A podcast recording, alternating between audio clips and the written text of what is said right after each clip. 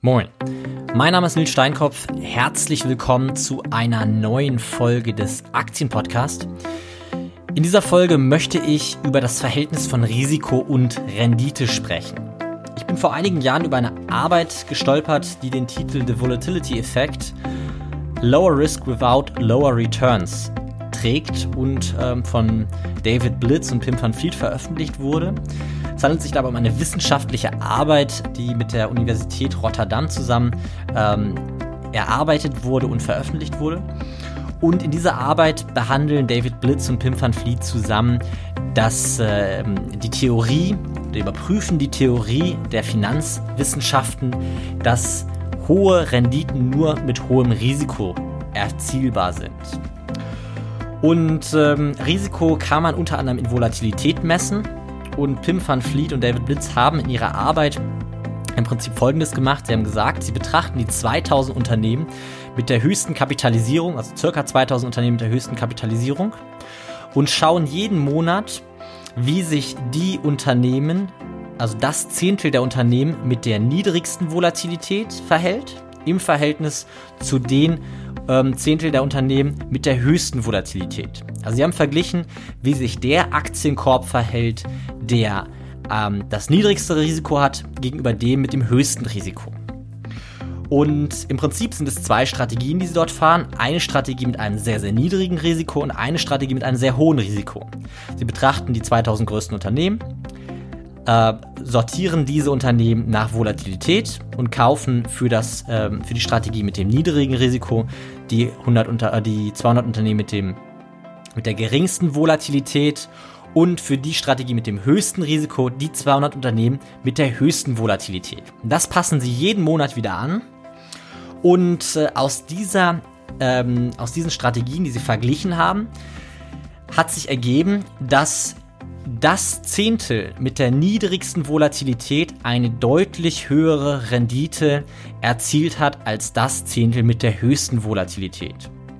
Nämlich von 1986 bis 2006 7,3% für das Zehntel mit der niedrigsten Volatilität gegenüber 1,4% ähm, für die äh, Stra Strategie mit der höchsten äh, Volatilität und dem höchsten Risiko. Und diese Analyse zeigt, wie falsch diese Grundannahme ist, dass hohe Renditen nur mit hohem Risiko ähm, erzielt werden können. Und äh, auf dieser Erkenntnis, auf dieser Basis hat Pim van Vliet einige Jahre später ein Buch veröffentlicht, das sich ähm, nennt High Returns from Low Risk. Und in diesem Buch hat er genau diese Erkenntnis zu einer Strategie, einer umsetzbaren Strategie formuliert. Und das Interessante ist, er hat dort sogar noch mehr Historie reingenommen. Er hat diese Strategie zurückgetestet bis 1929 und hat festgestellt, dass wenn man die 1000 größten Unternehmen betrachtet, die 100 Unternehmen mit der niedrigsten Volatilität bzw. dem niedrigsten Risiko, alle drei Monate angepasst, eine Rendite von 395.000 Prozent von 1929 bis 2015. Das bedeutet im Mittel per Anno circa 10 Prozent. Ähm, gegenüber ähm, 21.000 Prozent für das für die 100 Unternehmen mit der höchsten Rendite, das bedeutet 6,4 Prozent per Anno, erzielt hat. Das heißt, mit ähm, mit dieser Strategie oder mit dem Betrachten der Volatilität konnten wir feststellen, dass die Unternehmen mit der höchsten Volatilität nicht die Unternehmen sind, die die höchste Rendite, das heißt, die Unternehmen mit dem höchsten Risiko nicht die Unternehmen sind, die die höchste Rendite erzielt haben. Und diesen Effekt, den nennt man auch The Volatility Effect beziehungsweise The Volatility Anomaly. Und diese Anomalie ist mittlerweile von mehreren äh, Wirtschaftswissenschaftlern belegt worden und zeigt, wie falsch ähm, oder wie ineffizient der Markt eigentlich ist.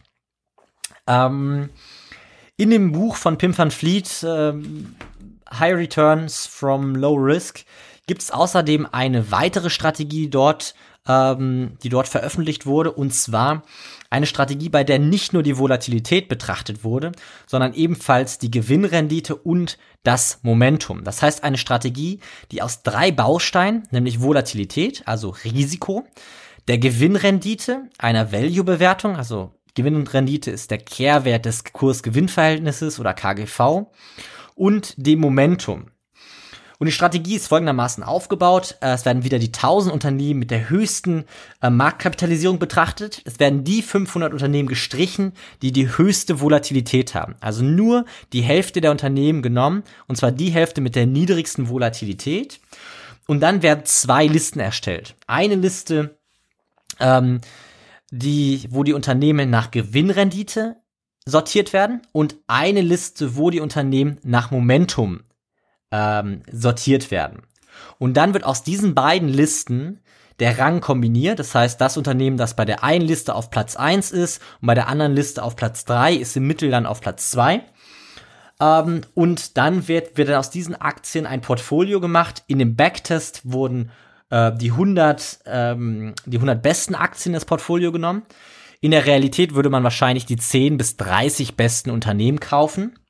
Und in der im Backtest hat das nach Pim van Vliet oder also in dem Buch wurden die Zahlen veröffentlicht. Wir haben selber das Ganze auch überprüft, konnten leider nicht bis 1929 zurückgehen, aber wir haben in dem Zeitraum, in dem wir es überprüfen konnten, sehr, sehr ähnliche Ergebnisse erzielt. Leichte Abweichungen gibt es immer.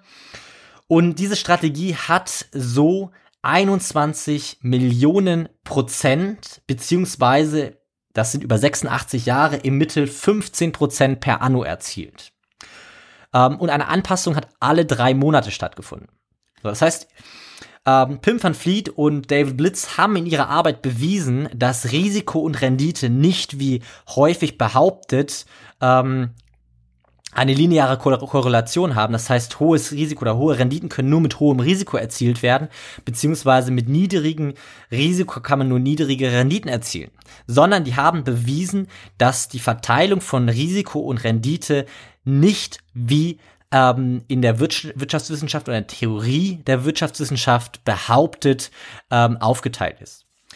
Für jeden, der ähm, diese Arbeit äh, selber angucken will, sich diese Arbeit selber ansehen möchte, ich werde in der Aktienpodcast Community den Link zu der Arbeit veröffentlichen. Diese kann man kostenlos runterladen. Ähm, außerdem werde ich auch den Link äh, zum Buch veröffentlichen. Wer, wer Interesse hat an einer äh, netten Leselektüre, ein wirklich sehr amüsant geschriebenes Buch, ähm, das von Pim van Vliet zusammen mit ähm, Jan de König geschrieben wurde. Und auch den Link werde ich in der Aktienpodcast-Community veröffentlichen. Und ich möchte jetzt noch ein bisschen Werbung für mich selber machen. Und zwar findet am 21. 22. April wieder ein Investmentseminar auf Sylt von mir statt. Und ähm, wenn du lernen möchtest, wie du ähm, deine Finanzen selber in die Hand nehmen kannst, wie du erfolgreich systematisch an der Börse Vermögen aufbauen kannst, selber in der Lage bist, dein Vermögen an der Börse zu investieren und das erfolgreich und mit System, ähm, dann würde ich mich freuen, wenn du Interesse hast oder Interesse zeigst. Ähm, für jeden, der da Fragen hat, der kann gerne bei Facebook schreiben, der kann mich auch gerne per Mail anschreiben, ähm, zum Beispiel unter podcast.nilssteinkopf.de. Ähm, wenn du Fragen oder Lust hast, äh, mit mir zu telefonieren, kannst du auch gerne kurzes Telefonat ähm, vereinbaren und dann kann ich dir alle weiteren Fragen zu dem Seminar in einem Telefonat, einem kurzen Telefonat ähm, mitgeben. Ansonsten möchte ich mich bedanken fürs Zuhören. Das soll es für heute gewesen sein. Ich hoffe, die Folge hat dir gefallen. Falls ja, freue ich mich wie immer über eine positive Bewertung bei iTunes. Und ähm, ansonsten wünsche ich dir einen schönen Tag. Bis zum nächsten Mal. Ciao.